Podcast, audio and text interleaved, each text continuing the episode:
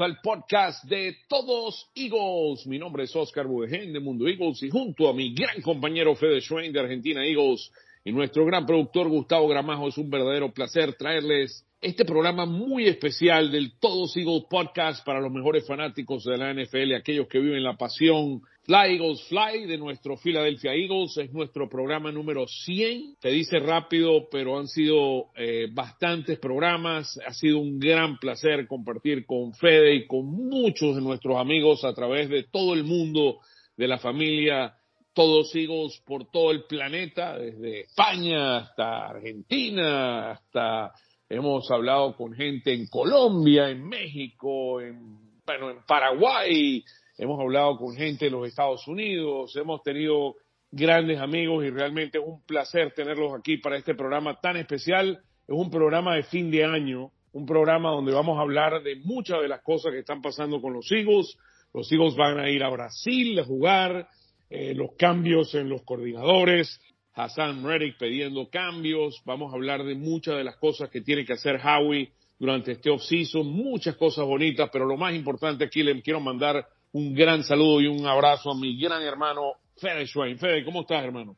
Muchísimas gracias, Oscar. Es un placer estar nuevamente con todos ustedes. Que me he movido, ¿no? Después de lo que fue la, la última grabación, pasaron un montón de cosas para, para los Eagles. Tenemos ya coordinadores ofensivos y defensivos. Vamos a tener un partido en Brasil. Lo de Hassan Reddick al final fue, salió a, declarar que había sido mentira, pero bueno, eh, no había pedido nunca el cambio, está contento de seguir en Filadelfia.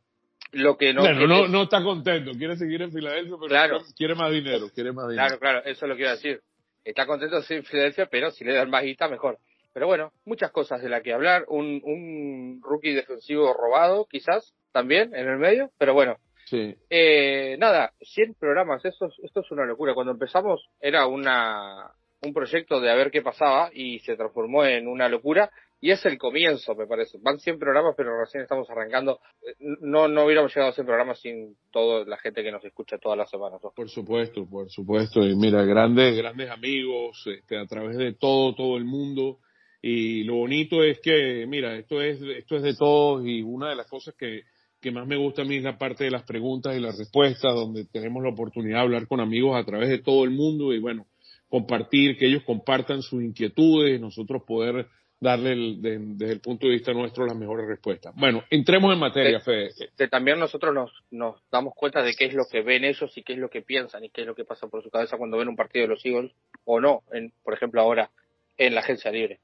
Y, hablando y hablando un poco del mundo, eh, hablemos de algo bien interesante que va a suceder. Los Eagles van a tener su primer juego el primer juego de la temporada del año que viene en Brasil. Los Eagles es un equipo en expansión, se han expandido a África, son el primer equipo en África en expandirse como mercado local en Ghana, eh, hasta el punto de que el primer comercial a nivel internacional que hace la NFL eh, lo hace lo hace en, en Ghana eh, fue este comercial que pasaron en el Super Bowl, un comercial muy bonito. Los, los Eagles, eh, o la NFL anuncia que los Eagles van a ir a Brasil a jugar em, en septiembre del año que viene, el primer juego en Brasil. Lo que estoy escuchando en estos momentos es que va a ser, van a ser los Cleveland Browns. Ajá. Eh, es casi, yo no diría que 100%, pero lo más seguro.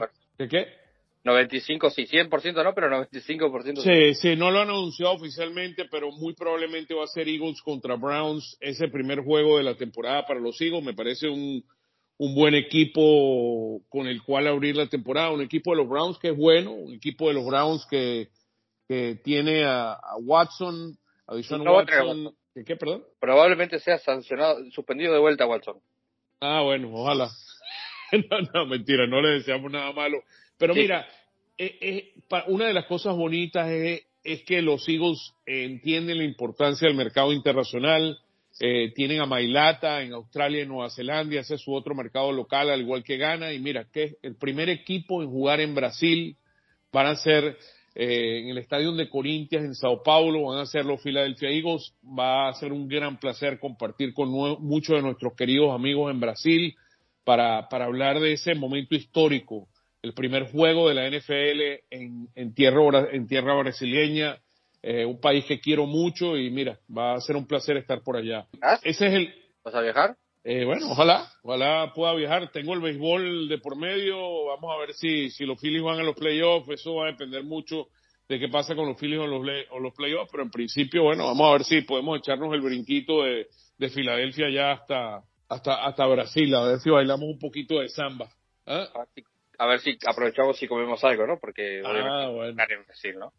Sí, sí, por supuesto, por supuesto. Tú vas a estar por allá si Dios quiere y bueno, vamos a poder compartir con todos nuestros hermanos brasileños. Bueno, entremos en materia de, equipo. Sí. Eh, cambio, lo que se ha anunciado hasta ahora en términos eh, de, de coordinadores y de mm, es, lo siguiente. En términos de la defensa, Big Fangio sale de Miami, eh, un hombre con una experiencia extraordinaria, eh, a sus 65 años viene a ser el coordinador defensivo de los Eagles. Eh, Christian Parker, que era el, coordinador de defensive backs de los, Broncos, viene a Filadelfia.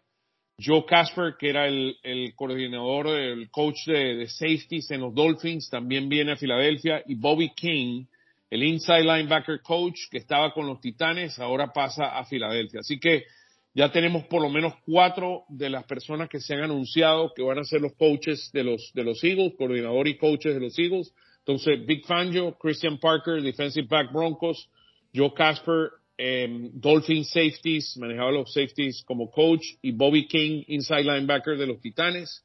Em, y desde el punto de vista de offensive coordinator, eh, va a ser por supuesto Kelly Moore, que sale de los Chargers después de una temporada horrorosa que tuvieron los Chargers, pero tiene, tiene una, es uno de los coordinadores jóvenes buenos.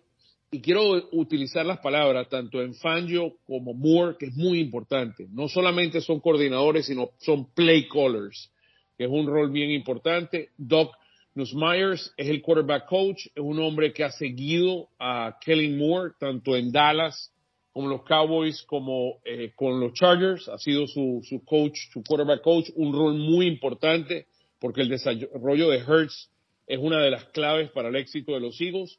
Y la otra noticia bien interesante de los coaches es que Michael Clay ha sido extendido como el eh, de equipos especiales. Hace un año todo el mundo quería salir de Michael Clay porque los equipos especiales de los Eagles no eran muy buenos, pero tuvimos una gran temporada. Eh, eso es un poco la, la situación. Nada más termino con el punto de que Siriani ha sido nombrado el, eh, lo llaman de CEO, eh, de lo, eh, va a ser el CEO, pero él no va a ser el play caller y vamos a ver la ofensiva de Kelly Moore y la defensa de Big Fangio tomar control y veo el, el control de los, de los uh, coordinadores mucho más fuerte que lo han tenido los Eagles en muchos años. Sí, a ver, creo que las expectativas están más altas esta temporada con respecto a coordinadores eh, creo que eh, el año pasado lo de Brian Johnson era como, bueno, lo hizo muy bien como quarterback coach, lo, probablemente lo puede hacer bien. No, no fue así. Creo que Keller Moore ya demostró que con los nombres correctos puede tener la ofensiva número uno de la liga porque lo hizo en Dallas en varias oportunidades. Es más, la temporada 2020 eh, la ofensiva de los Cowboys era una locura hasta que Jack se rompe el pie, o el tobillo mejor dicho, y ahí se, y ahí se cayó, pero claro, si tu quarterback se llama Ben DiNucci, es muy probable que, que, tu, que tu ofensiva se caiga. Por el lado de Big Fancho, creo que es, puede llegar a ser su último trabajo en la NFL, probablemente para Fancho, eh, un estilo, no sé, Jim Schwartz quizá, que no creo que vuelva a ser head coach en algún equipo, entonces creo que puede estar a salvo su, su puesto, o sea, para los Eagles puede estar a salvo el puesto de eh, coordinador defensivo por varias temporadas. Lo hablamos anoche, que Keller Moore, si Philadelphia lo hace muy bien, probablemente el año que viene eh, tenga muchos llamados para ser head coach en algún equipo. Vamos a llevar esto poco a poco, Fede, eh, porque tengo aquí un, hice un trabajo de análisis tanto de Kelly Moore como de, como de Fangio eh, primero que nada, ¿qué pasó con los Eagles el año pasado? Hablemos de, esa parte tan importante y qué lleva a todos estos cambios. ¿Y por qué Siriani se queda? Perdón, ¿por qué Siriani se queda? Que es un punto bien importante. Primero que nada, la ofensiva de los Eagles el año pasado fue número 7 de la NFL en términos de puntos, eh, pero lamentablemente a medida que iba pasando la temporada, con Johnson que es muy apegado a, Hertz, la ofensiva empezó a ponerse muy predecible, empezó a realmente a perder esa, ese edge, esa, esa ventaja competitiva que tenía históricamente. Una de las cosas importantes en la NFL es que los coordinadores defensivos empiezan a descifrar las ofensivas y poco a poco esa ofensiva de, de buscar jugadas eh, explosivas, que fue muy efectiva para los Eagles en el año 2022 cuando fuimos al Super Bowl, eh, con esos pases largos de Hurts, tanto a AJ Brown como a Smitty. Mira, perdió mucho ese edge y mira, este equipo de verdad que se, se vino a menos. La ofensiva de los Eagles anotó menos de 20 puntos en cinco de los últimos siete juegos de la temporada y en el juego de playoff, un juego importantísimo, después de que le habíamos metido una paliza Tampa en la semana número 3 de la NFL, eh, los Eagles se vinieron a menos y anotamos solamente nueve puntos en ese último juego. Es como que Brian Johnson nunca supo ajustar, nunca cambió la forma de jugar. Veía que no encontraba respuestas, pero seguía buscando lo mismo. Eh, screens, pases profundos, nada, teniendo Fuimos muy malos con los screens el año pasado. Sí, sí. mira, esta, esta temporada, mira, realmente eh, al mismo tiempo que esto pasa, donde la ofensiva empieza a caer, empieza a haber muchos problemas internos dentro de los Eagles, porque eh, la decisión del cambio de, de Desai a Patricia crea un revuelo dentro de la defensa y esa defensa totalmente, una defensa totalmente perdida durante las últimas siete semanas. Eh, los cambios no necesariamente son buenos por hacer cambios. Eh, por ahí dice el lema de que es mejor bueno conocido que malo por conocer y mira, esto fue un perfecto ejemplo. Para mí ese cambio la defensa lanzó como un boomerang a través de todo el equipo que fue como una ola, como una pelota de nieve, donde empezó en la defensa, se fue hacia la ofensiva, luego hubieron muchos, eh, todos los jugadores empezaron a, a, marcarse los unos a los otros, mira, es culpa tuya, no es culpa del otro, y mira, creó un boomerang muy importante y muy interesante, te digo, Fede, muy, muy interesante la decisión que toma tanto Lori como Howie de dejar a Siriani. Entiendo la razón, entiendo que Siriani, mira, hizo un trabajo extraordinario después del primer año de nueve, de nueve y ocho, perdiendo un playoff contra Tampa. Luego tenemos la temporada de Super Bowl, 17 y, y 4 terminamos el año. Mira, una temporada extraordinaria. Tuvimos una ofensiva súper explosiva eh, con, con Hertz, el desarrollo de Hertz como quarterback. Creo que existieron cosas muy importantes el año pasado que uno, subir a Brian Johnson y ni Siriani ni Johnson evolucionaron esta, esta ofensiva. La ofensiva hay que constantemente evolucionarla. Ese para mí fue el primer problema. El segundo problema es Hertz.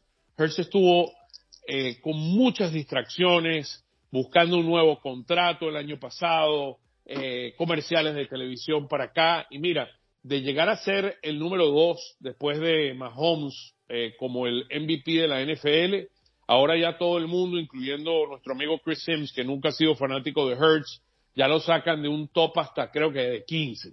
O sea que está, está, ah, mira, realmente da, pena donde han colocado a Hertz. Yo creo que Hertz va a reencontrarse este año y, y esperemos que con la llegada de, de, Kevin, de, de, Kellen Moore, realmente pueda, pueda llevarlo a, a, otro nivel. Ahora, hablemos un momentico de la situación de Siriani, porque para mí la situación de Siriani no es fácil y es bien complicada porque tienes a dos coordinadores que van a, básicamente la ofensiva de Siriani pasa a un lado, me imagino que van a agarrar una que otra cosa basado lo que, en lo que Hertz es bueno, pero para mí va a haber una transformación significativa en la ofensiva de los Eagles.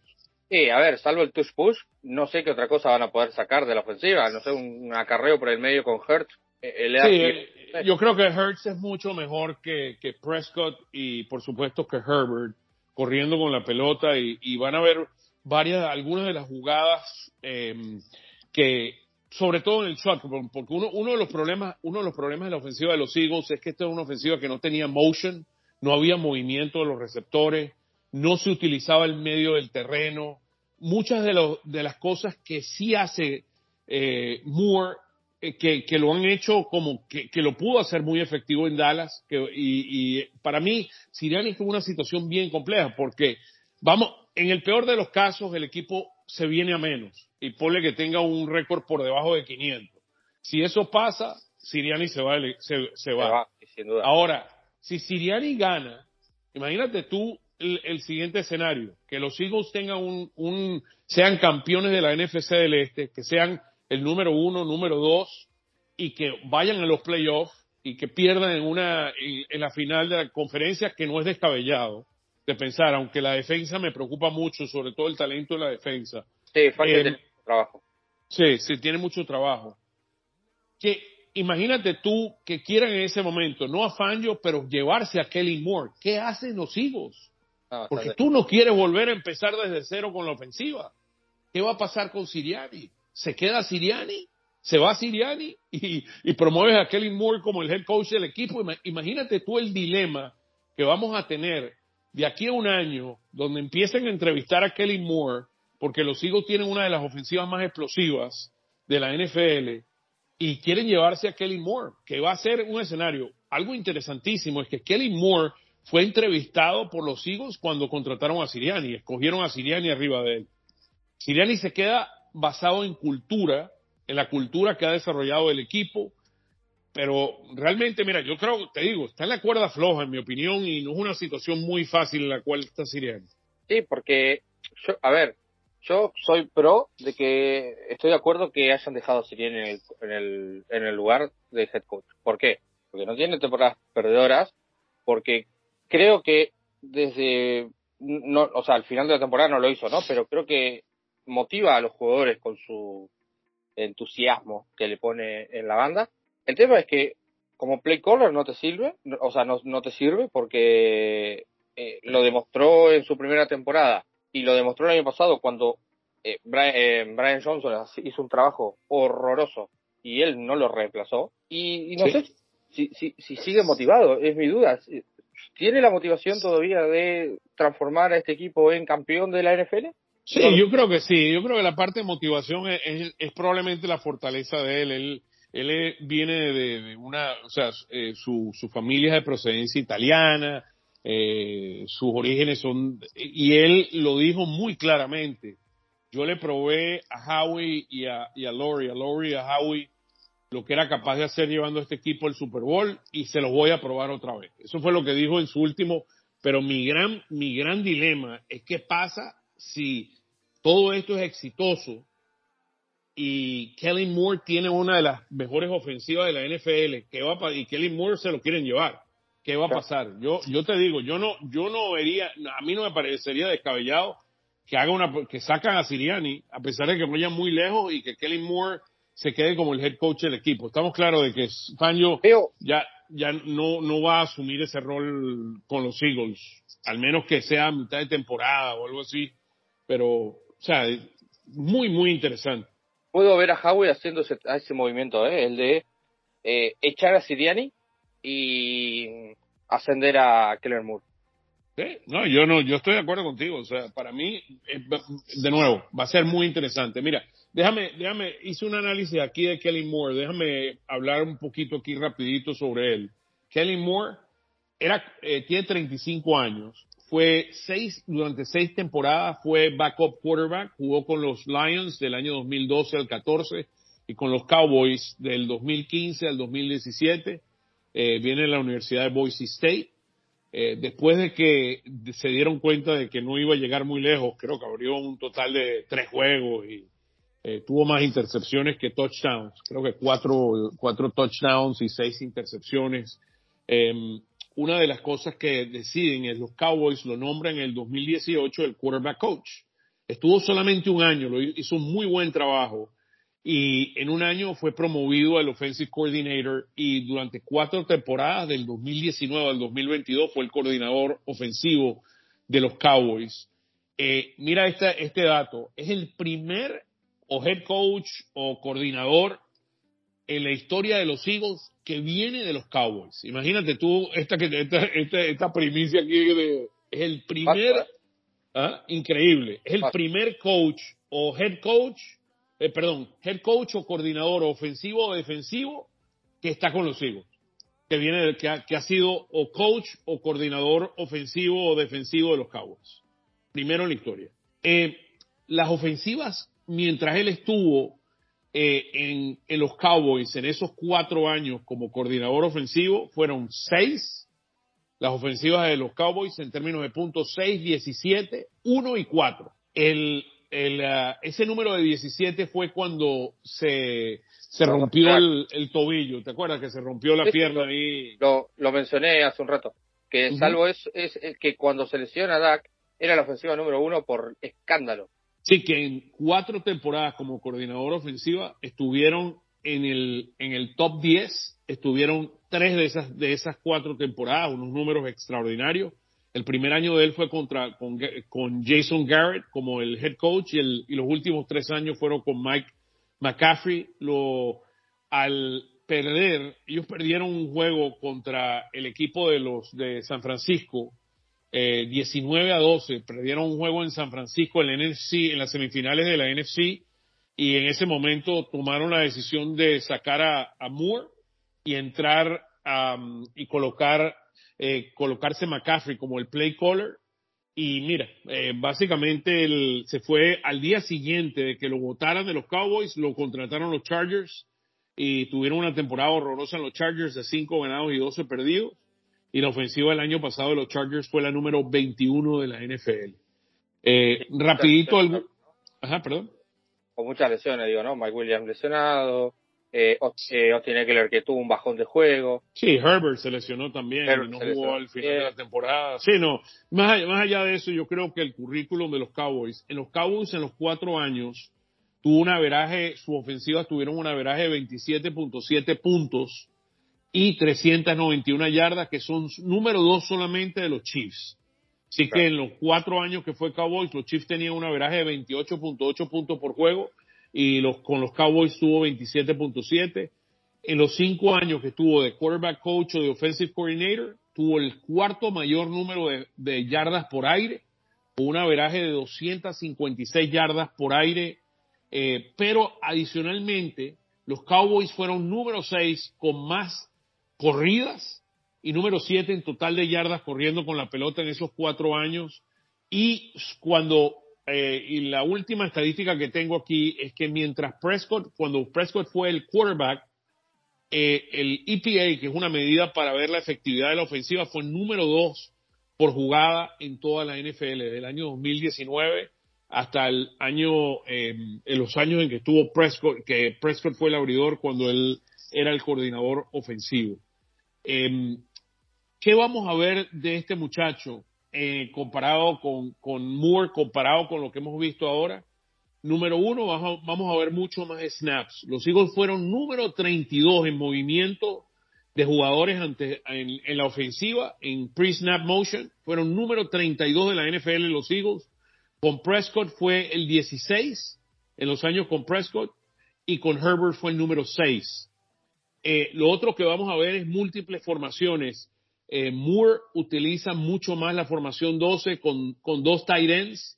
Eso quiere decir de que los Eagles van a tener, necesitar otro tight end que agarre la pelota comparado con los... No, no creo. Yo creo que va, van a agarrar un... Y te, te, explico ahorita por qué. Cuando hablemos del equipo y el roster y hacia dónde vas, te explico por qué. Porque para mí vamos a ir por un, por un tight end en el draft. Lo otro es... Eh, eh, entonces hablamos, va a haber mucho más motion, va a haber muchas más formaciones 12 eh, los, los Cowboys y los, y los, Chargers estuvieron en el top en el top 10 en formaciones 12 en la NFL. ¿Qué qué?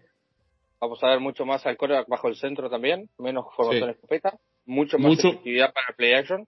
Sí, mucho más efectividad para play action, más bajo el centro. Prescott tuvo número 8 eh, detrás del centro y Herbert fue el año pasado número 21. Herbert es mucho más estático que Prescott y eso eh, los Eagles fueron el, el último, eh, fueron últimos, siempre jugaban del shotgun. Yo tengo la pequeña impresión de que Hertz prefiere jugar del shotgun. Claro, sí, obvio. Entonces va a ser interesante, me imagino que va a haber una mezcla aquí eh, de las formaciones, pero está claro de que estando bajo centro te das mucha más, te abre mucho más la ofensiva con el play action que jugando de, de, de, desde la desde la formación escopeta. Va a, haber, va a haber mucho más diseño de rollouts. Con Prescott era número 6 en la NFL. Con Herbert, que no corre tanto, fue número 25. Veo esos design rollouts mucho más efectivos. Eh, y para mí una de las cosas más importantes es, es, son dos. Una, cómo vamos a utilizar el medio del terreno. Es algo que que Hertz no ha sido efectivo en todo el año y para mí es una de las fortalezas más grandes de AJ Brown, porque a AJ Brown, a AJ Brown lo vamos a ver mucho más jugando slot, en la, posición de slot y utilizando mucho más el medio del terreno y su gran habilidad de romper tackles y, tener, ser mucho más efectivo. Para mí es mucha de la frustración de AJ Brown eh, este último año ha sido la, poca utilización de él efectiva en base a las cosas que él es muy, muy bueno. Y esto, esto va a ser una ofensiva que va a abrirse mucho más y debemos ver una gran temporada de Smitty y Goddard. Y muy probablemente o en el draft vamos a necesitar un otro receptor número 3 que sea mucho más efectivo de lo que tenemos tenido hasta ahora para abrir y explotar todo este potencial de esta ofensiva, además de tener un, un tight end adicional. Un wide receiver en las tres primeras rondas tiene que caer en, en el draft. Sí, sí. Lo otro es eh, mejores soluciones contra el Blitz, que fue algo que fue horroroso el año pasado. Eh, nada más para darte una idea, Hertz en las temporadas 21 y 22 tuvo lo que llaman un success rate contra el Blitz el 40%, fue número 16 en la NFL y el año pasado ese 40% bajó a 27.8% contra el Blitz, número 32, el peor quarterback en la NFL de todo, de, eh, manejando la, la, parte del Blitz. Eh, lo otro, Hertz tiene una dificultad muy grande cuando sale del pocket corriendo hacia su izquierda no es fácil para los quarterbacks derechos correr hacia su izquierda, hacer los pases efectivos. De ahí la importancia de él eh, poder mejorar con esto. Eh, mi expectativa es que esto va a ser una ofensiva top 5, top 10, eh, a lo máximo top 10, y vamos a hacer mucho más, menos predecible, que va a ser algo bien importante. Creo que la, la gran preincógnita de la ofensiva este año va a ser si Kelsey o no regresa. Pero eso es un poco, Fede, quería darle un poquito ese resumen de quién es Kelly Moore y qué podemos esperar. Entonces, mucho más motion en la ofensiva, formaciones múltiples, mucho más el quarterback detrás del centro, mucho más diseño de rollouts y vamos a explotar el medio de ese terreno y manejar mucho mejor el blitz. Sí, de acuerdo. Eh, creo que no hay mucho más para, para eh, objetar. Eh, estoy ilusionado, la verdad, con Kellen Moore. La verdad me parece un muy buen entrenador. Creo que pues, puede hacer un gran trabajo en Filadelfia. Peor que, que Brian Johnson es complicado. No, no, es increíble. No, es imposible. Eso básicamente es casi un imposible hacerlo peor que él. Movámonos de, lo, de la ofensiva a la defensiva. Eh, Big Fangio, 65 años. No, no es un. Y mira, los dos últimos coordinadores, después de Schwartz, vino Gannon y tuvimos a Desai el año pasado. Tanto Gannon como Desai son discípulos de la defensa de Fangio. Eh, pero ahora tenemos al maestro. Tenemos al dueño del esquema. Sí, al dueño del esquema. Mira, ha, ha sido reconocido a través de... de, de hay, hay, una cosa positiva y negativa de Fangio. Y, y la cosa positiva de Fangio es, ha sido reconocido por muchos de los play callers en la, en la NFL en los últimos 15, 20 años como uno de los mejores coordinadores defensivos y al, alguien al cual ellos no se quieren jugar. Ahora, el problema es que requiere de jugadores que sean mucho más inteligentes, requiere de jugadores que sean mucho más versátiles. Voy a ir en detalle sobre esto en un momento, porque esto no es una ofensiva fácil, esto es una ofensiva eh, que requiere de, de, de los jugadores defensivos reaccionar a lo que está de frente de ellos y, y necesitas jugadores que sean mucho más versátiles, inteligentes, rápidos, y voy, voy en detalle. Él, ha sido el play caller de defensas de ocho diferentes equipos, primordialmente como defensive coordinator y como head coach del equipo de los Broncos de Denver.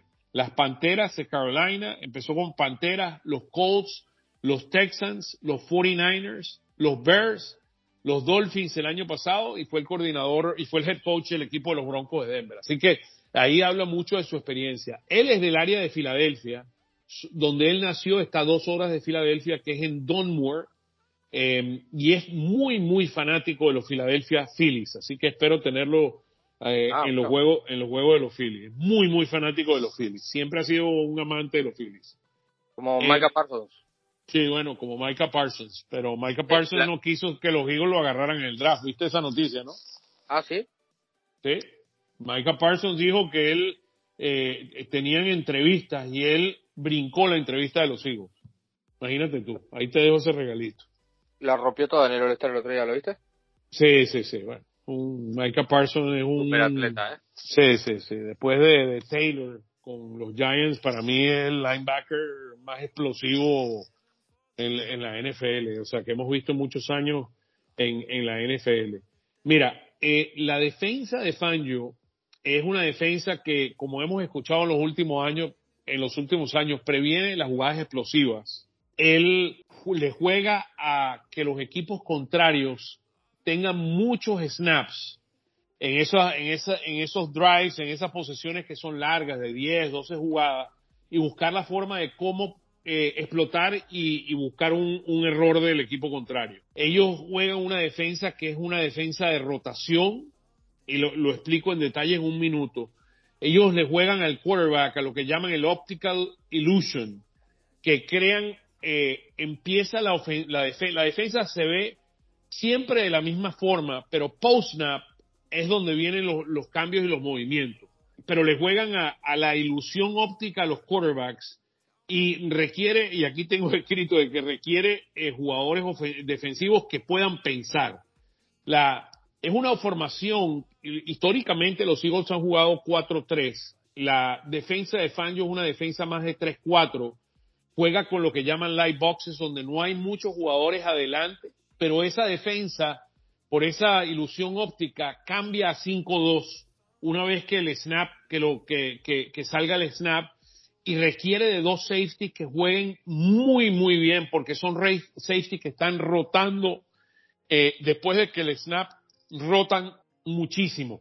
Entonces requiere de dos safeties muy, muy buenos y los Eagles no tienen safeties buenos. Y, y, vamos a hablar de eso en detalle cuando estemos hablando del equipo. Eh, ¿Que Blankenship qué? Es bueno. Bueno, no sé si es Eh, bueno, pero le eh, pone no, es muy lento, es muy lento. Ese es el problema de Blankenship. Es, es- es inteligente, pero no corre, no tiene velocidad. Y, y lo explotan mucho. Bueno, vamos a hablar de eso en detalle. Podría ser tal vez el tercer safety, pero hablamos de eso en detalle cuando hablemos un poquito. Eh, él no hace muchos blitz, pero esconde detrás de sus coberturas, esconde lo que va a hacer eh, y siempre hace las presiones de la, misma forma en cómo se ve. O sea, las formaciones son igual. La, ofensiva, la defensa de, Fangio se llama una defensa de leer y atacar. Por eso es que requiere de mucha inteligencia en los jugadores defensivos. Es un read, un read and attack defense. Tuvo el, el cuarto menor número de blitz eh, el año pasado eh, y eh, básicamente invita a las ofensivas a correr la pelota. Algo muy interesante con relación a Fangio es que la defensa de Georgia eh, juega ese mismo tipo de defensa. Eh, Jordan Davis, Jalen Carter, Nakobe Dean y Nolan Smith están acostumbrados a jugar este tipo de defensa y eso me parece muy, muy bueno por los jugadores que tenemos dentro de la defensa y me parece que podrían tener un rol muy importante, sobre todo si Nakobe Dean no se lesiona. Eh, Claro, requiere, sí, eh, el problema, lo que te decía, hay una cosa buena y una cosa mala de esta defensa, es que como requiere que lo- los jugadores, eh, mucho estudio de los jugadores y que sean jugadores inteligentes, a los jugadores les cuesta tiempo. A la defensa de los Cowboys le tomó la primera mitad de temporada ajustarse a esta defensa y los, Los la a los Dolphins, perdón, quise decir. Los Dolphins tuvieron una muy mala eh, o defensa la primera mitad y tuvieron una mucho mejor defensa en la segunda mitad. Así que vamos a tener que tener algo de paciencia porque requiere de coaches que, que ayuden a que sean muy buenos enseñando y de jugadores que puedan pensar, comunicar y ejecutar muy bien esta, esta defensa, que no es una, una defensa fácil de, de poder ejecutar. Eh, hasta el punto que el año pasado los Dolphins fueron número 19 en DVOA, eh, que es una medida para medir la- el tipo de jugada, fueron número 19 la defensa, fueron 22 contra el pase y contra el rush fueron número 16. Eh, pero fueron mejorando mucho. Él usa mucho lo- la, la defensa de quarters con los defensive backs, eh, usa mucho el cover six, vamos a ver muchos nickel, eh, vamos a ver cinco defensive backs en el terreno de juego, pero es una defensa que está en, en, en total movimiento. Los Miami el año pasado fue el número 3 en presiones, que esto es muy importante, y número 2 en sacks, con, Sí. con, con muy buenos jugadores, ¿ok? Jalen Phillips, con Bradley Shaw, con eh, Emmanuel Ogba, con Christian Wilkins, que me encanta como juega Wilkins, y Zach Sealer, o sea, tenían muy buenos jugadores. Mira la, secundaria que ellos tenían. Tenían a, a Sabian Howard, que, que tienen a, tenían al tremendo jugador Jalen Ramsey, eh, y el safety, que es un extraordinario safety. Una de las, una de las cosas con las defensas de, de Fangio es que siempre ha tenido muy buenos safety. Javon Holland en Miami, en Miami, uno de los mejores, y también eh, tenía Eddie Jackson eh, con los Bears y a Justin Simmons, que me encanta cómo juega con los Broncos de Denver. Eh, mira, va a ser muy interesante. son vulnerables a la corrida, y, pero son defensas bien, bien interesantes. este es un tipo de defensa donde el cómo jugar a través de los safety, los linebackers y sobre todo los ends, la corrida, eh, jugarla con mucha disciplina es muy, muy importante porque ese es el área que ellos exponen. En su teoría de todo lo que yo busco es que me pase, o sea, te dejo las jugadas delante de mí y no las jugadas detrás de mí. Eh, requiere para mí que Jordan, que sobre todo Jordan Davis necesita elevar su juego, requiere de un muy buen eh, no tackle en el medio, con una defensa de, de 3-4 y requiere mucho mejor, mucho más, mucho mejor juego de los linebackers y sobre todo no tanto de los cornerbacks, pero mucho más de los safety. Eh, así que esto va a ser bien, bien interesante que pase y cómo evoluciona el roster, porque veo grandes evoluciones en el roster de los Eagles. Eh, porque vamos a necesitar elevar número uno la posición de safety y número dos la posición de linebacker en formas que no lo hemos visto en el pasado. Eso es un poquito el, quería dar ese resumen, Fede, porque realmente me intriga mucho lo que va a pasar con, con Kelly Moore y con, con Big Fangio. No sé si quieres añadirle algo adicional a la, defensa en términos de cómo ves a Big Fangio en esta, en esta, en este nuevo, en esta nueva era de los Phillies, de los Eagles. De los Phillies. Está claro que... Tengo los Phillies, ya estoy preparándome para la temporada. Te falta poco, ¿no? ¿Cuándo arranca el 27? El, eh, arranca el 28 de marzo. Ah, un día después de mi cumpleaños, mira. Creo que la expectativa es muy grande, porque sabemos las credenciales que tiene Big Fangio, sabemos eh, la forma en la que juega, sabemos lo, lo buen entrenador que es. No, sí, siempre tengo un dicho que hay muchos coordinadores que son grandes coordinadores ofensivos o defensivos, pero como head coaches no funcionan, y creo que Big Fangio es, es su caso.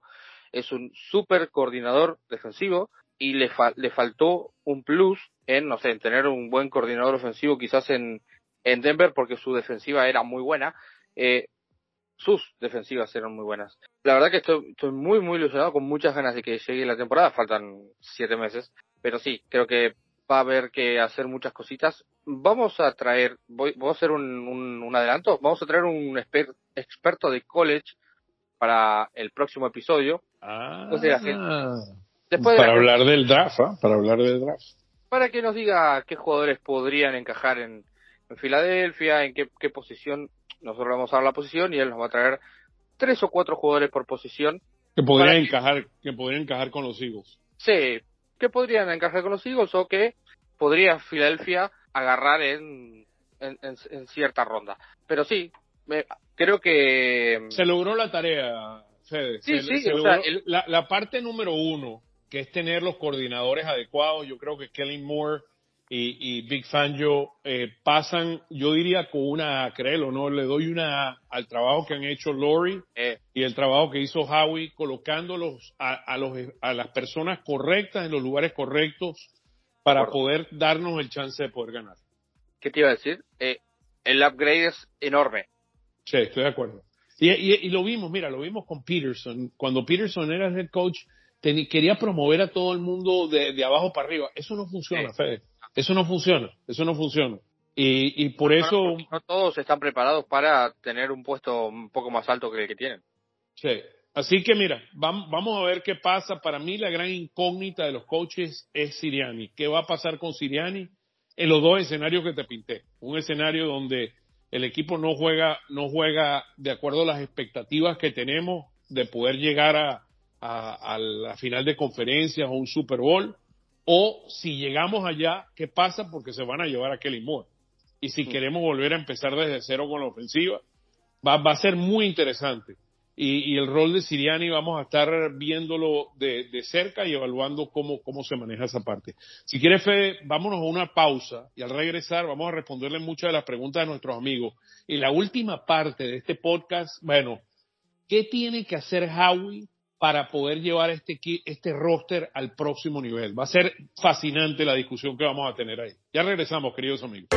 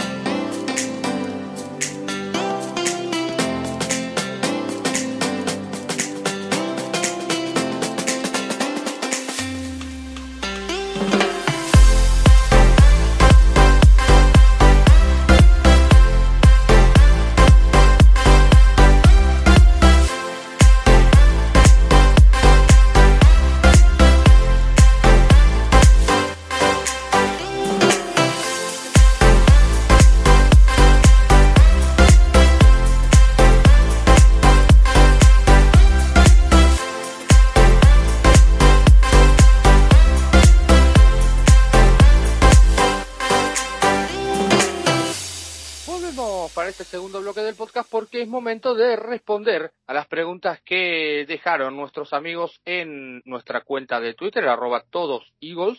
Eh, vayan a dejar, a dejar un, seguir que es gratis. Eh, Oscar, estamos ready, ¿no? Sí, listo. Venga, las preguntas de nuestros queridos amigos alrededor de todo el mundo. Cuéntanos, Fede. Empezó nuestro amigo de Eagles Colombia que nos dice, hola, mil gracias por este espacio, espero que continúe en el off-season. Bueno, vamos a ver. Pensando ya en la temporada 2024, ¿Cómo pinta esta clase de draft? ¿Iremos más por defensiva? Y la segunda pregunta es, ¿vuelve Kelsey para un last dance? Saludos desde Bogotá. Lo primero, falta para el draft. Vamos a ver primero qué es lo que va a pasar en la agencia libre. Estamos de acuerdo, ¿no? ¿Qué, es lo que va a venir en la agencia libre? ¿Qué es lo que Filadelfia tiene para gastar? En este momento son 19 millones. Se pueden reestructurar un par de contratos, se pueden cortar algunos jugadores y después de eso vamos a pensar el draft. La segunda pregunta es de Kelsey. Yo me la voy a jugar a que Kelsey vuelve. Oscar. Yo no creo. No sé, no sé. Mira, mira, te digo ahorita, estoy 50 y 50. Eh, hay, hay, muchas cosas que me indican a mí que Kelsey no regresa. Se estuvo reuniendo en el Super Bowl con varias de las estaciones de televisión. Eh, tienen su podcast. Él, o sea, si fuera él solo, él quisiera jugar. Pero acuérdense que, mira, ya Kelsey, Kelsey ya está a 37 años. O sea, esto no es. Pero pro, pro. Sí, mira, eh, eh, eh, es complicado, es complicado. mira, en estos momentos te digo que tal vez al, terminar la temporada te hubiera dicho un 80-20 que se retiraba. Tal vez eso haya bajado después de ver a su hermano ganar el Super Bowl, tal vez ver los movimientos de los offensive coordinators. La ofensiva de los Eagles no me preocupa. La ofensiva de los Eagles va a ser muy buena la defensa me preocupa muchísimo, muchísimo, muchísimo. a este equipo le falta mucho, mucho talento en la defensa. Yo estoy 60-40 igual, ¿eh? Que se queda. Tampoco es que estoy tan jugado a que... Yo, 50 y 50. 50 y 50 de este momento vamos a tener que esperar. Pero una de las cosas bonitas es que lo va a anunciar pronto. No, no creo que va a durar mucho tiempo Yo creo que en el, en el mes de marzo debemos saber si Kelsey se queda o se va. Después del, yo creo que durante el tampering y viendo lo que está haciendo Filadelfia, Kelsey habla. Sí. Vamos con la siguiente pregunta de Roberto Barrada Díaz. ¿Cuál es su opinión del nuevo coordinador ofensivo y cuánto tiempo será el proceso de adaptación para empezar a ver resultados? Saludos desde la eh, Ciudad de México.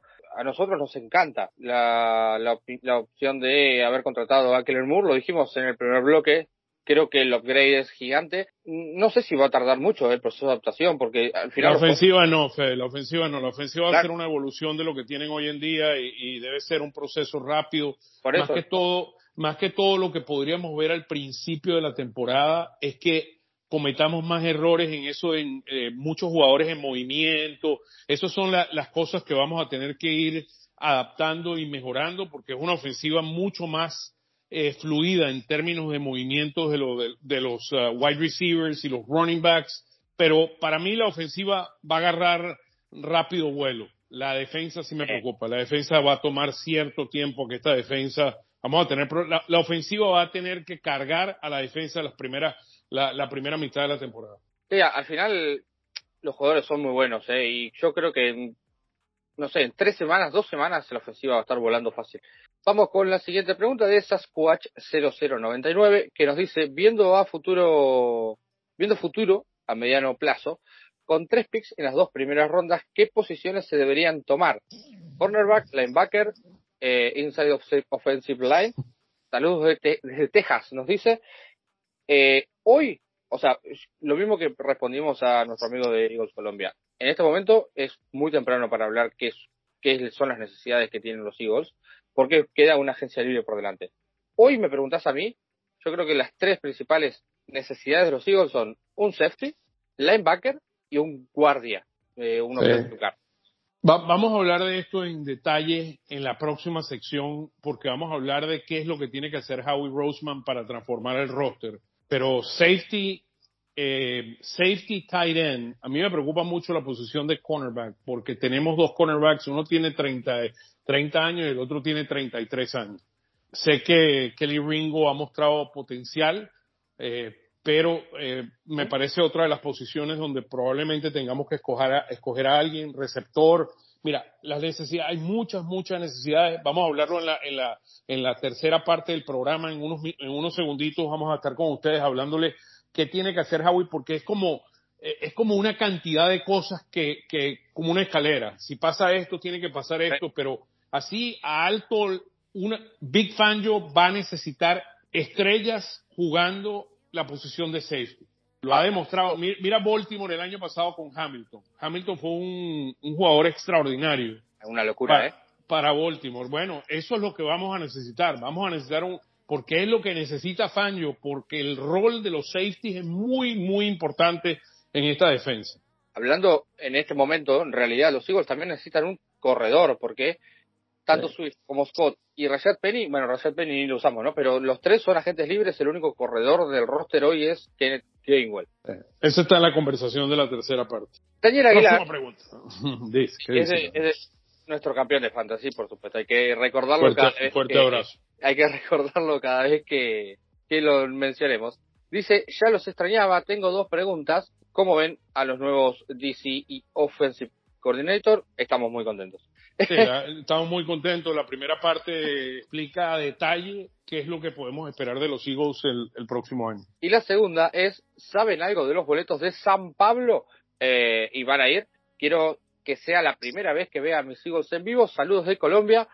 Eh, boletos hay que esperar a que empiece la temporada, eh, a que haya un rival. Eh, y por mi parte, sí, voy a ir. Sí. Oscar, no, no sé. Sí, yo, mi, mi situación es- depende, como yo tengo que narrar a los Phillies de Filadelfia, y los Phillies de Filadelfia muy probablemente van a estar en los playoffs, eso es lo que complicaría las cosas, pero en principio me encantaría ir a, a Sao Paulo, volver a visitar a Sao Paulo, una ciudad y un país. Brasil es un país inolvidable. O sea, si, si vas a Sao Paulo tienes que pasar por Río, porque para mí Río es una de las ciudades más lindas que he visto en mi vida. Pero, pero Argentina es mejor, Oscar. Sí, sí, bueno, yo no dije que Buenos Aires no lo es. Vamos. Ahora, si te digo, si te digo esto de mi experiencia en Sao Paulo, Eh, me acuerdo, eh, tenía una reunión, trabajaba en Coca-Cola en aquel entonces, tenía una reunión en las oficinas de Coca-Cola, viajé de noche, porque bueno, el viaje es muy largo de, de Atlanta, en aquel momento estaba trabajando en Atlanta, llegó a Sao Paulo, llegué a las 8 de la mañana, llegué a la oficina al mediodía. El tráfico en Sao Paulo es lo peor de lo peor de lo peor del planeta Tierra. Vamos con la última, ¿te parece? De nuestro amigo Gear Rivers, eh, arroba Isamaru. ¿Creen que la baja de rendimiento del equipo se debió a lesiones de Hertz?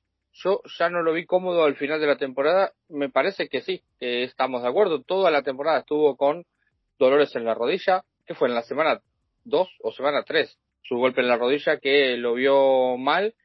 Eh, supuestamente se iba a operar de la rodilla en esta eh, temporada baja. No, no sé en qué quedó eso, pero me parece que sí. No, mira, yo, yo te digo honestamente, yo creo que más allá de la lesión, estaba tocado, sin duda, como están tocados todos los jugadores en la NFL, pero sin duda que estuvo tocado. Pero yo creo que más allá de la rodilla fue eh, em, para mí empieza esto por, por las, las, decisiones que tomamos a nivel de coordinadores. Eh, la ofensiva no fue una ofensiva que evolucionó de un año al otro. Hertz probablemente eh, por su situación de contrato y las dinámicas tal vez no tuvo el mismo nivel de preparación que el año anterior, pero yo, yo espero ver a un Hertz eh, que venga en venganza para probarle al mundo entero que es, si no el mejor, uno de los mejores quarterbacks en la NFL de acuerdo. Estamos claros que no va a ser Mahomes. Él no, él no, mira, no, él no es Mahomes, él no es Joe Burrow. Eh, es el pero, ¿Qué qué? Él es Jalen Hurts, él es Jalen Hurts y, y, probablemente te digo, mira, cuando veo a, a Mahomes, Joe Burrow, eh, Josh Allen, eh, Lamar Jackson, Hurts, para mí, ahí, por ahí está la cosa, entre los, los cinco mejores de la NFL. Sí, de acuerdo. Bueno, no hay más preguntas, Oscar es todo lo que vamos, vamos a la tercera parte, porque la tercera parte va a ser fascinante. Sí, después de un bloque de música, ya volvemos amigos. Even when you feel low, you can still go. Even when you feel slow, you can still go. Even when there's no hope, you can still go. I never answer to no, man, I still go. Go, go, go, go, go, go, go, go, go, go, go, go, yeah, go, go, go. Hustle hard, hustle every single day I'll be making moves till I'm buried in my grave uh, To the system, I don't wanna be a slave. I've been doing shit my way, uh, or the highway And in the driveway is a nice range. Cause I grind through the climb, I invite pain. You'll never hear me, bitch, nah, I don't complain. Just gotta flip the switch and you can go and obtain Anything you want, anything you need. Your mind's got the key ingredient, it's belief. Uh, They deceive with the negativity But I just slide right by that energy. Uh, you feel low, you can still go. Even when you feel slow, you can still go. Even when there's no hope, you can still go. I never answer to no, man, I still go Go, go, go, go, go, go, go, go,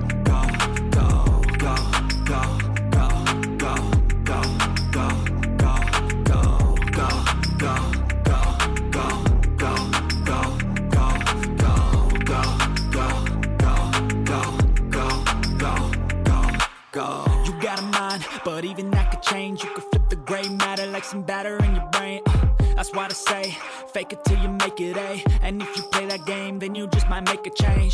Rearrange all the bad to okay. Take the worst thoughts saying, turn them to a game. Take the best thoughts saying, put them on display. On repeat in your brain till you're feeling no more pain. Uh, never slow yourself down, you can do some more.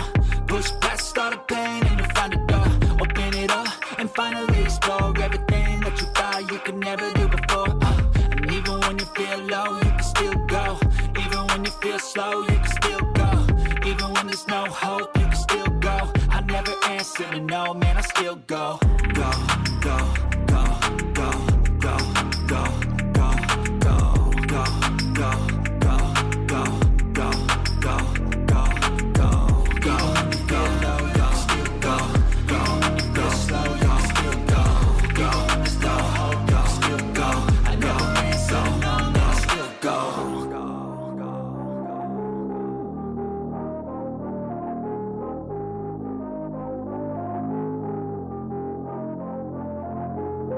Bueno, Fede, para esta última parte del, podcast, eh, de nuestro podcast número 100. Vamos a hablar un poquito de qué tiene que hacer Howie Roseman en este, en este postseason. Los Eagles perdieron seis de sus últimos siete juegos, pero cuatro de esos juegos los perdieron por 17 o más puntos.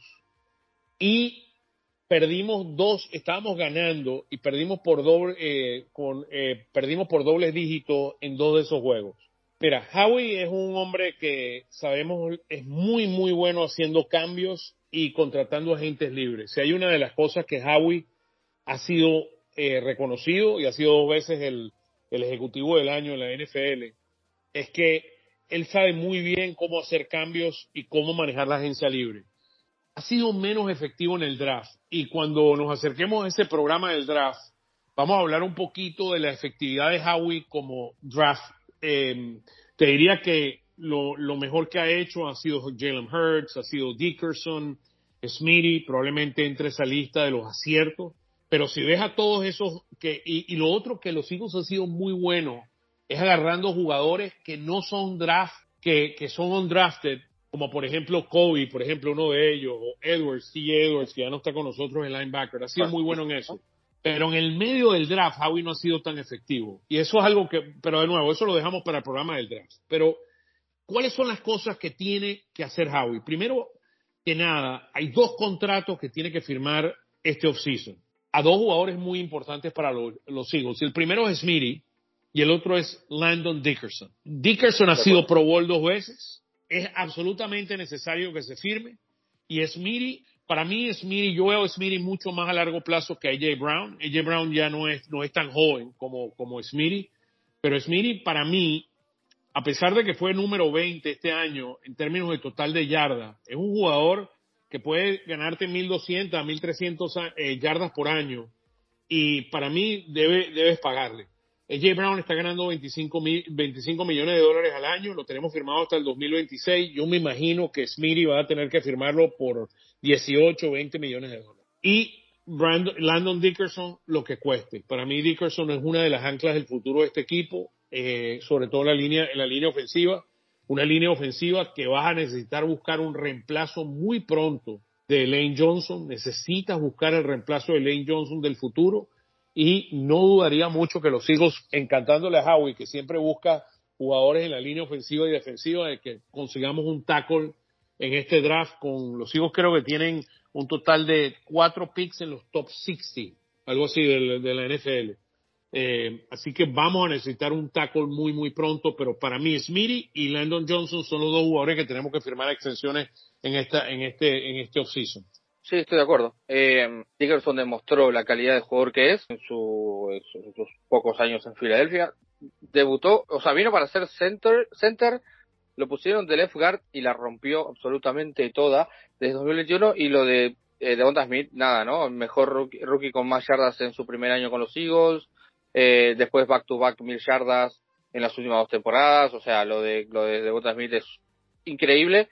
No sé si está al nivel de, eh, de esa camada como los eh, Sheren Waddle, como los Jamar Chase, pero eh, es increíble. Eh, bueno, si no está, no está muy, de, no está muy, bajo, muy por debajo de ellos. No, no, no, no, si no. Ves, y si ves las 148 yardas que tuvo en el juego de Tampa, claro. eh, eso demostró la calidad de, de, de, wide receiver que es Smitty. Yo Smitty no lo toco. Smitty sería, mira, Smitty sería uno de los uno de los top 5 en la NFL si tuviera Joe Burrow de quarterback. Ahí te dejo eso. Sin duda, sí, haría el trabajo de Chase fácilmente. Podría reemplazar a Chase. O sea, porque los route runnings de él son extraordinarios. Él lo que no tiene es un quarterback que tenga la precisión que tiene un Joe Burrow. Pero bueno, continuamos. Entonces, Smitty, extensiones para Smitty Dickerson. Número dos, una de las grandes decisiones que tiene que tomar Howie Roseman este, este, este offseason es qué va a pasar con Hassan Reddick y qué va a pasar con Josh Sweat. Hassan Reddick va a cumplir 30 años en septiembre, va a su tercer contrato. Es preocupante darle terceros contratos a los jugadores. Y Sweat tiene 27 años, va a tener 27 años, en, en marzo cumple 27 años. 26, ¿no? Hassan Reddick es para mí mucho mejor jugador que Josh Sweat. Eh, Josh Sweat eh, tuvo una temporada extraordinaria hace dos años. Reddick tuvo eh, por cuarta temporada consecutiva las dobles dígitos en sacks. Es un gran jugador.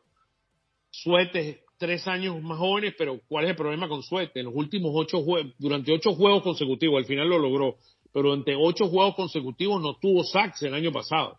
Ahora la pregunta es, ¿eso fue un problema del, del coordinador de la línea defensiva?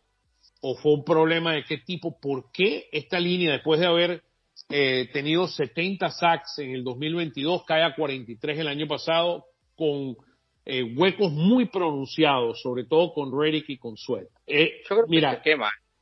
Para mí es esquema. Bueno, yo, yo no, no, no te, yo no sé decirte la respuesta, porque básicamente, sí, estoy de acuerdo, hubo un cambio de esquema entre porque de Gannon a, a, a Desai.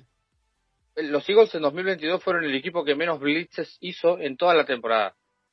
Y al final de la temporada terminaron como el top 3 equipos top 3 con más sacks en un año. El año pasado los Eagles fueron el octavo equipo con más blitzes y fueron el equipo con menos sacks. O sea, eh, no, entiendo, no se entiende. Es, es algo que cambió completamente distinto y, y con diferencia entre Desai y Gannon. Es que Gannon era un, es un coach más de, defensive back, no tanto en línea defensiva. Eh, debería haber sido todo lo contrario, pero eh, no, no se entiende. Para mí, yo no, yo les queda un año a cada uno, pero les queda uno, un año a cada uno de contrato. Reddick no va a jugar con el mismo contrato. Perdón, Reddick no va a jugar con el mismo contrato. Sweat muy probablemente juegue con el mismo contrato. Podrías quedarte con Sweat un año más y correrte el contrato de él, mientras Reddick es renovado. No es una decisión fácil. El año pasado tomaste una decisión firmando un jugador de 30 años como James Bradbury y el resto es historia. Ahora, Sweat, eh, Reddick ha demostrado ser un jugador muy, muy bueno, uno de los top 10 eh, edge rusher en la NFL y si quieres firmarlo te va a costar 25 millones de dólares al año, que es un número excesivo. Esto es, mira, por eso le pagan los big bucks, como dice a Howie, para él tomar esa decisión. Para mí esto es Fangio sentado con Howie y tomando una decisión qué hacen en la posición, porque es una posición distinta, porque requiere que juegues el edge con, contra la carrera eh, no, no, no son decisiones fáciles, pero hace falta tomar decisiones muy importantes con Reddick y con Sweat. Los Eagles no pueden pagarle 25 millones a, a Reddick por el hecho de que pronto va a empezar a correr el contrato de Hertz. O sea, este año empieza a correr el contrato de Hertz ya. Eh, y no creo que haya espacio para pagarle. Bueno, Smitty, te va a costar 20. Aparte de eso, ¿no? Claramente. O sea, es uno u otro, no, no, no le vas a poder pagar todo. Es, lo que te digo. Y, si, tú, si, tú sales, eso no me preocupa tanto con Howie, porque él sabe manejarlo mejor que ninguno. Pero la pregunta es, si tú le pagas a Reddick, eh, si tú no si tú no firmas a Reddick, o si Reddick y Sweat no están en este equipo, este equipo no no tiene a, que va a tener a Brandon Graham. A Nolan Smith. Y Nolan Smith, bueno, Nolan Smith para mí va a jugar un rol más de, un poquito más atrás, pero bueno, tú, tú preguntas importantes que requieren respuestas, que para mí Howie va a tener que, pero ahí hay dos que son Hassan Reddick y Sweat que va a tener que tomar decisiones importantes de extensión o mantenerlos de alguna forma contentos. Eh, lo otro que, va a tener un trabajo mucho mejor que este año, ¿eh? Sí, estoy de acuerdo. El segundo año debería tener, deberíamos ver una evolución importante. Tercer un punto. parecido al que él jugaba en college. Sí, tercer punto. Tiene que limpiar la casa jugadores como, por ejemplo, Rashad Penny, como Julio Jones, como eh, en la ofensiva, o jugadores como Shaq Leonard, o como Nicholas Morrow, o como Zach Cunningham, Justin Evans, Bradley Roby, deben ser, no debes volverlos a firmar, le debes decir gracias por, por su, por lo que hicieron el año pasado. Este equipo eh, sobre todo en la defensa, muy lento y muy viejo. Necesita, necesita gente joven que transforme este equipo y, vean este futuro, eh, el futuro del equipo. La otra decisión importante y que muy probablemente va a ser, eh, le va a decir adiós, como muchos de estos jugadores que mencioné, el contrato de Kevin Byers, al cual se le ve 14.2 millones de dólares en salary cap hit, y si lo cortas casi no hay dead money. Así que yo creo que Kevin Byers eh, no regresa más, lo van a cortar. Al menos que, que Fangio diga, este, este es mi hombre de safety que yo necesito aquí. Y, o sea, el único que le sale el puesto a Kevin Byers con 14.2 millones se llama Big Fangio. Y una posible reestructuración. Una posible reestructuración. Yo no creo, yo no, yo no veo a Kevin Byers en este equipo. Yo vi un Kevin Byers viejo y lento. Y no es lo que necesita este equipo. La inteligencia está ahí. Va a ser bien interesante que decida hacer Fangio. Pero para mí, todos estos jugadores que te dije, tienes que cortarlos a todos y tienes que traer gente, gente joven que reemplace este equipo. Decisiones y... Ajá, que dijiste, de todos los nombres que dijiste, a lo mejor el único que podría, que no lo tengo claro, ¿eh? Sí, Sí. no lo tengo claro, pero el único que jugó decentemente bien, no, no jugó bien, jugó decentemente bien, casi bien, es a Cunningham el año pasado. Sí. Pero- Eso es una decisión, no- y no se le pagó mucho, se le pagó uno- 1.8 millones. Le, le No, pagaste no, 1.8 millones. Eh, 1.775. El que, me- el Ning- que se, mucho de Josh Ninguno de los otros quiero ver a no. ninguno. No, no, no, no, no, no, de ninguna manera. Estoy de acuerdo. El único que podría intentar quedarme es a, a Cunningham y creo que Bayard, salvo, como dijiste vos, que Fangio lo pida o una reestructuración de su contrato, eh, no va a seguir en Filadelfia el año que viene. Sí. Mira, yo, a mí, si me, si me dices que firmaste a Julio Jones, a mí no me molestaría, me parece que Julio Jones le trae veteranía, me gustó mucho la dinámica de Julio Jones en el locker room, me gustó Sí. mucho más y, y hizo un buen trabajo, pero es, es el hombre de la zona roja. Pero de nuevo, eso, esa decisión la va a tener que tomar Kelly Moore, sería el, el otro único que traería yo aquí y más que todo por el rol dentro de su jerarquía, el rol que tiene, lo que puede hacer en la zona roja, pero Zach Cunningham y Julio Jones serían los únicos. Pero te digo, aquí hay que sangre nueva necesitamos. Receptores Sí, y tight end. Necesitamos, necesitamos un tight end 2 nuevo. Goddard ya tiene 29 años. Cuando sa- saliste de Zach Ertz tenía 30. Necesitas el futuro de tight end, necesitas un nuevo tight end y para mí en el draft van a ir por uno. No te estoy diciendo que no van a firmar a Jack Stoll tal vez como el número 3 porque es bueno, que te quedas con Calcaterra que todavía está en un rookie contract, pero necesitamos mucho más que esto. Necesitas a un Ferguson, por ejemplo, como lo tuvo, como lo tiene el equipo de Dallas hoy en día. Necesitas un alguien que pueda ser receptor, que complemente bien a Goddard eh, y que puedas ampliarle mucho más el, playbook a Kelly Moore. Y lo otro es que necesitas deshacerte de Quest Watkins y de Zacchaeus y traerte un wide receiver número 3, como hablamos en la primera parte del, del, del programa, que realmente junto con, con AJ Brown y con Smitty pueda abrir esta ofensiva y, y a otra dimensión. Yo creo que Saqueo no lo hizo tan mal, ¿eh? Como a recibir 3. Yo Cuando no, yo no lo quiero. No, no, no, a ver, yo no lo quiero. No creo, Yo no lo no, quiero. no creo que siga en el equipo, pero me parece que no fue tan desastroso como parece. Bueno. Yo, yo no, yo no estoy diciéndote que si está, es el último en el roster, pero no puede ser el wide receiver número 3 de este equipo. Ah, no, sí. No, no, no. No, no. Podría seguir, no sé, detrás de un wide receiver rookie o un wide receiver que quieras agarrar en la agencia libre con un poco más de renombre. Incluso Pero Julio. mira, básicamente necesitas un wide receiver número 3 y un tight end número 2 a través de agencia libre o el draft que puedan ayudar a explotar, sobre todo en la parte de pass catching de este equipo y lo que mencionábamos antes, Kelly Moore utiliza muchísimo la, el, la, la formación 12 que requiere de dos tight ends. Ujú. La otra es dos safeties. Necesitas dos safeties nuevos, necesita sangre nueva. Yo no creo que Byers es la solución. Para mí es muy viejo y muy, muy lento. Eh, Reed Blankenship tuvo una segunda mitad desastrosa. Sidney Brown tiene potencial, pero yo lo, yo veo que vas a necesitar Sidney- aquí. Brown está fuera hasta diciembre. Sí, hasta el, al- yo creo que va a estar en algún momento va a regresar en las primeras en la- al principio tal vez de la temporada pueda estar listo. Tal vez, un muchacho, mira, físicamente Sidney Brown es un eh, es un torpedo, o sea, es, es muy muy interesante Pero el rol de Sidney. Brown. ¿A qué qué? Pero se rompió el ICL, digo, o sea. Sí, sí, pero pu- pu- puede estar, puede regresar durante la temporada que viene en algún momento. Tal vez al principio de la temporada o algo así parecido, podríamos ver de vuelta a un Sidney Brown. Eh, Reed Blankenship, yo no, yo no, no sé, no sé, no sé. Me parece que puede ser tal vez un, eh, un backup eh, tight end, pero lo- los nombres que mencionamos antes de Eddie Jackson con los Bears o Justin Simmons con los Broncos o Javon uh, Holland de los Dolphins no está en el roster de los Eagles y para mí vamos a necesitar eh, uno o dos safety que sean estrellas, estilo de Hamilton como hablamos con, con- con el equipo de los Ravens. Sí. Lo otro es linebackers. Mira, nada más tienes a Nakobe Dean y tienes a Ben Van Sumeren. Ben Van Sumeren es un, es un tight end de un linebacker de equipos especiales. Nakobe Dean le doy un chance más, pero vas a necesitar uno o dos linebackers que puedan realmente llevarte a otro nivel. Si decides tarea Cunningham, bueno, un linebacker más. Eh, Patrick Quinn es, Quinn es agencia libre de, los Ravens. Podría ser una de las opciones que pueda buscar Howie en la agencia libre. Eh, de nuevo, aquí el amo y señor de todo esto que va a pasar va a ser, va a ser Big Fangio.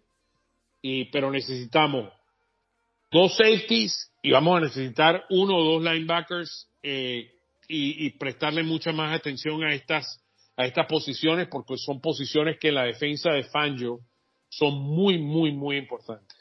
Oscar, escuchamos una cosa. Agentes libres, safeties. Buda Baker, No, viejo. ¿Cuál fue el segundo? Eddie Jackson. Bueno, eh, Eddie Jackson eh, está bien. año. Lo, lo- lo bueno de Eddie Jackson es que viene de la defensa de, de Chicago. tiene la defe- sabe sabe utilizar, conoce muy bien la defensa de, de Fangio y eso acelera mucho el proceso. O sea que Eddie Jackson podría venir a los Eagles, pero si tienes a Eddie Jackson necesitas a un Hamilton que venga, que sea el, que sea joven, que sea una estrella, que sea tú, tú lo mencionaste, van a, van a ir en el draft, deberían ir en el draft por un safety joven. Y yo estoy de acuerdo contigo. Micah Hyde no, porque es muy viejo. Tracy Walker, Chauncey Garner Johnson, fuera. Jordan, Jordan Whitehead. Jordan Whitehead me gusta mucho, ¿eh?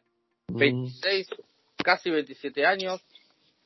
Es su segundo contrato, ese podría ser una opción. Mil- 1100 snaps la temporada pasada, 97 tackles, un sack, un coreback hit, cuatro intercepciones, rondando alrededor de, o sea, cobró 5 millones el año pasado, por 8 yo creo que lo tenés, ¿eh?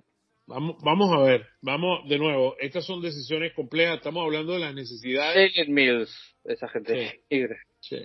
Estamos hablando de las necesidades y ahí estamos hablando de algunas. Con relación a la posición de cornerback, una de las decisiones más interesantes que va a tener que tomar Howie es si deja libre o no a Bradbury. Es una decisión, eh, si tienes dos opciones. Si lo cortas ahora te cuesta 17.2 millones en el, en el cap de este año. Si lo cortas después de junio primero, en el 2024 ese, ese número baja a 4.7 millones, pero el hit en el 2025 es de 12.5 millones. Al final son 17 millones de dólares. Eh, lo puedes hacer después de junio primero, que es 4 millones punto 7 en el 2024 y 12.5 en el 2025, o de nuevo eh, 17.7 17 millones este año. Toma la píldora que quieras, una decisión que va a tener que tomar Big Fangio, pero necesitas un cornerback adicional joven y me imagino que en el draft vamos a agarrar uno. El mercado de linebackers está interesante, Oscar. Eh, Devin White es agente libre, por ejemplo, el de los Tampa Bay Buccaneers. El, el- el problema es que ya son jugadores mayores, o sea, ya, ya no tienen, años, ya no ¿eh? son los mismos. 26 años tiene Devin White. Patrick Josh- Quinn tal vez me guste más. Sí. Josh Allen es agente libre, el de eh, los eh, Jaguars. Isaiah Simmons es agente libre. Te estoy diciendo jugadores jóvenes, ¿eh? 25 Bueno. años tiene Isaiah Simmons. Simmons, eh, eh, me está hablando de Justin Simmons. ¿Cuál es este Simmons? Isaiah Simmons, el que jugó en Arizona y en Sí. los Giants la temporada pasada. Sí. Kenneth Murray Pero- es agente libre, el Sí. de los Chargers. Patrick Quinn es agente libre. El Patrick Quinn eh, tal vez venga del tipo de, fe- de defensa. El Patrick, Patrick Quinn es, es parecido. La defensa de, de los Ravens eh, tiene muchas cosas buenas y aunque Roquan Smith para mí es el mejor el mejor linebacker de la NFL, inside linebacker de la NFL y, y por bastante. O sea, el tipo es un monstruo. E- ese tipo sí es una superestrella. Te menciono algunos cornerbacks que son agente libre, ¿te parece? Dime. A Dory Jackson, te voy a bu- buscar jóvenes, ¿eh? menos de 29 años. Jeff Okuda, de los eh, Falcons. Kenny Moore, que tuvo una gran temporada pasada en los Colts, pero ya está cerca de los 29. CJ Henderson, que lo drafteó eh, los Jaguars, fue a Carolina. Sí, me acuerdo de la Florida. Creo que él fue de la Universidad de la Florida. Era, era, era bueno, pero bueno, se fue cayendo. No hay mucho eh, el mercado tampoco de en corners. Te digo, how- aquí, oh, Jalen Johnson, el de Chicago, me encanta. bueno, ese puede ser una opción. Creo que es el cornerback más underrated de la liga, Jalen Johnson Oscar. Sí, sí, no, estoy de acuerdo. Eh, Johnson es muy bueno. Mira, de nuevo, aquí eh, con relación a los cornerbacks tienes que solucionar varios problemas. Uno, que ya Slade tiene 33 años, que Bradbury tiene 30, o sea que tenemos cornerback viejos, tienes a un Ringo y tienes a un Eli Riggs que muestran algunos potencial, sobre todo Ringo, me parece que tiene potencial, eh, pero y tienes el otro problema que es Avante Maddox, a pesar de que Avante Maddox está firmado, el problema de Avante Maddox es que vive lesionado y no te resuelve el problema del slot. Y cada vez que llega siempre no está fuera de forma. Zach, McPherson va a regresar, pero tampoco ha demostrado que puede ser gran cosa. Bueno, que todo en equipos especiales. O sea, tiene que resolver el, tiene que resolver el problema de edad y tiene que resolver el problema de la posición de slot receiver. Sí, Cambio eh, muy importante. Zach McPherson hizo un buen trabajo el año pasado en pretemporada y creo que fue una baja importante para el corner en el slot y sí, lo de, lo de Maddox es, Maddox fue el mejor ah, eh, slot cornerback en 2022, pero el año pasado no vimos a Maddox en cancha, casi nada. Bueno, esas eran algunas de las decisiones que teníamos aquí con relación a agencias libres. Hablemos rapidito, se quedan, vamos a decir, se queda o se va. Eh, ya básicamente la decisión la han tomado con Marcus Mariota, que no regresa.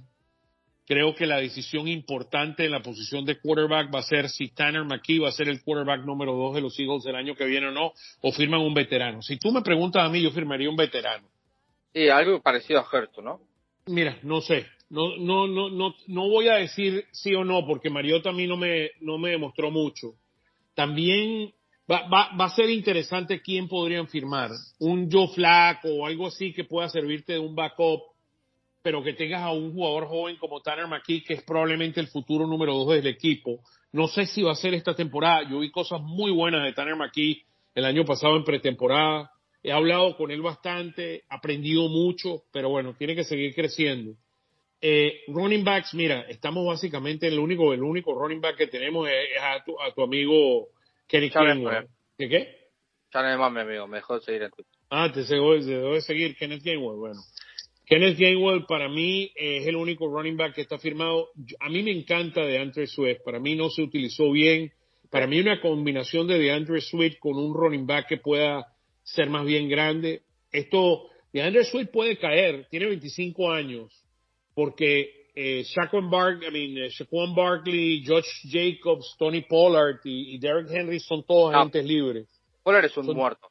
Sí, no, no, estamos claros. Pero todos son agentes libres. O sea que va a haber dónde escoger y no se le paga mucho a los running backs. Yo traería de DeAndre Swift. Yo no, yo, yo, a mí me encanta la combinación de DeAndre Swift con otro running back. Con, con otro running back que pueda, traerán de vuelta a DeAndre Swift y Kenneth Gainwell, eh, posiblemente sea una posibilidad. Eh, Boston Scott, dos millones de dólares al año, lo traerán de vuelta un año más, no fue muy seguro. No, yo creo que no, ya está, ¿no? La sí, sí, yo creo que ya le acabó, se le acabó el, la etapa. Eh, Rashad Penny no va a regresar, fue un, fue un totalmente un colapso, eh, realmente dio pena Rashad Penny. Los receptores, los receptores que son agentes libres, Devon, eh, Devon Allen, no tengo problema si lo traen o no, eso a equipos especiales eh, o, o, podría eh, irse al practice squad. Julio Jones, ya, ya lo hablamos de él. Wes Watkins no, ni Zacayas, tú dices que sí con Zacayas le pagaron 1.2 millones de dólares. Yo no tendría problema traer a Julio Jones eh, para ser uno de esos veteranos que, que, ayuda al equipo en la parte de atrás. Eh, Jack Stoll lo firmaría, él es un agente libre restringido, le pagamos 815 mil dólares, yo traería de vuelta a Jack Stoll, es muy bueno bloqueando. Y Alberto O, buenas noches. Fue un fracaso y regalamos un six round pick. Sí, ni siquiera jugó. Sí, ni siquiera jugó. Eh, con los offensive linemen tienes Kelsey, que ya hablamos de él, 50 y 50 de que regrese. Si él quiere jugar, 60, 40. problema. ¿Y qué, perdón? No, que si él quiere jugar, que por supuesto que vuelve, ¿no? Le pagamos el año pasado 14.3 millones. Para mí, la, las dos aquí, los dos interesantes son Jack Driscoll y su Opeta. Al precio correcto los traigo. es que Driscoll, o sea, Opeta no jugó tan mal cuando Jurgen se lesionó, ¿eh?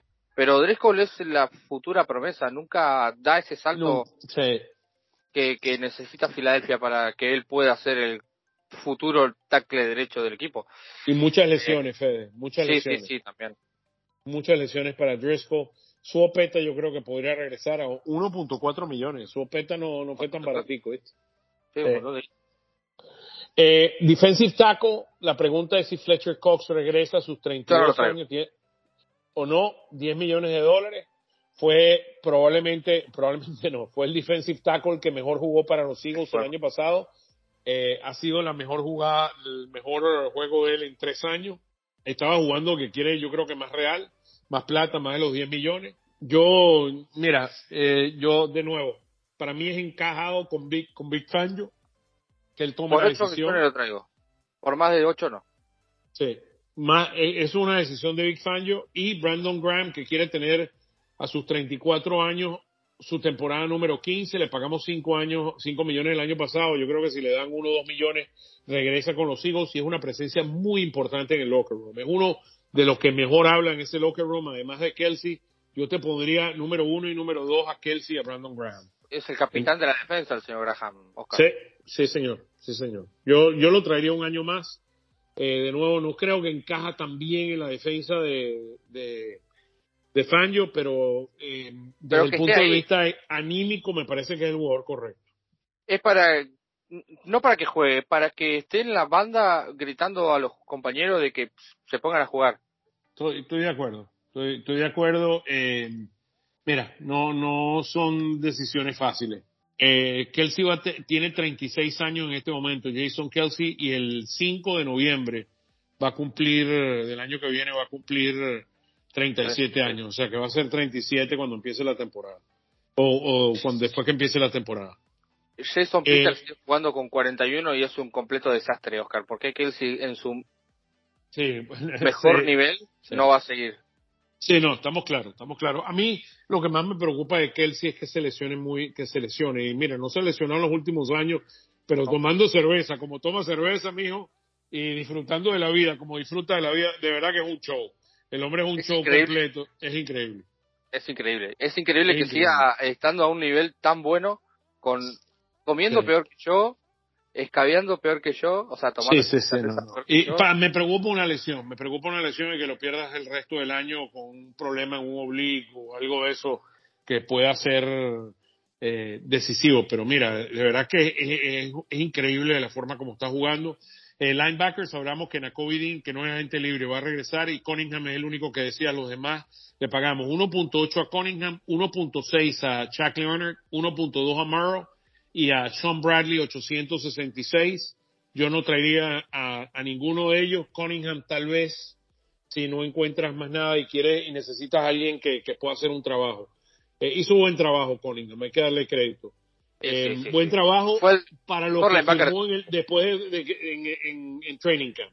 fue el mejor linebacker del equipo. Sí. Cornerbacks, agentes eh, eh, Bradley Roby, no, y Joshua Scott, no, ninguno de los dos lo traería. Safety Justin Evans, es agente libre, buenas noches. Y Gracias. sí traería, los otros que son agentes libres son eh, Brandon, lo, en Special Teams son Brandon Graham y Rick Lovato, y me traería los dos. A, a Bra- a Bradley Mann le pagaron el año pasado un millón de dólares para ser el, el pateador. Hizo un gran trabajo, al igual que Rick Lovato, me lo traería los dos. Esa combinación que tenemos. Mira, esos cuatro jugadores que te voy a mencionar, Kobe, eh, Elliot, eh, este muchacho Mann y Lovato hace tremendo equipo de equipos especiales, core de equipos especiales que tenemos que traer el año que viene. Es el mejor trío de equipos especiales de la liga. Cu- Sí. Cuarteto de, de equipos especiales de la liga. Y ninguno fue Pro Bowler. Y Robo. ninguno, sí, Elliot debió haber ido al Pro Bowl sin duda alguna, al igual que Kobe. Ni- ninguno de los dos tuvieron la posibilidad. Por cierto, hablando de robo, eh, Will Anderson, rookie defensivo del año. Mira, eh, eh, era una, era polémico, Fede.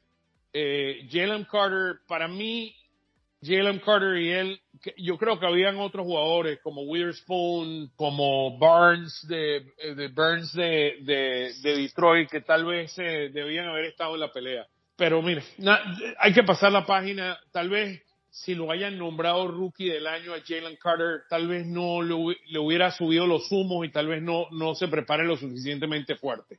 Pa'lante. Pa'lante.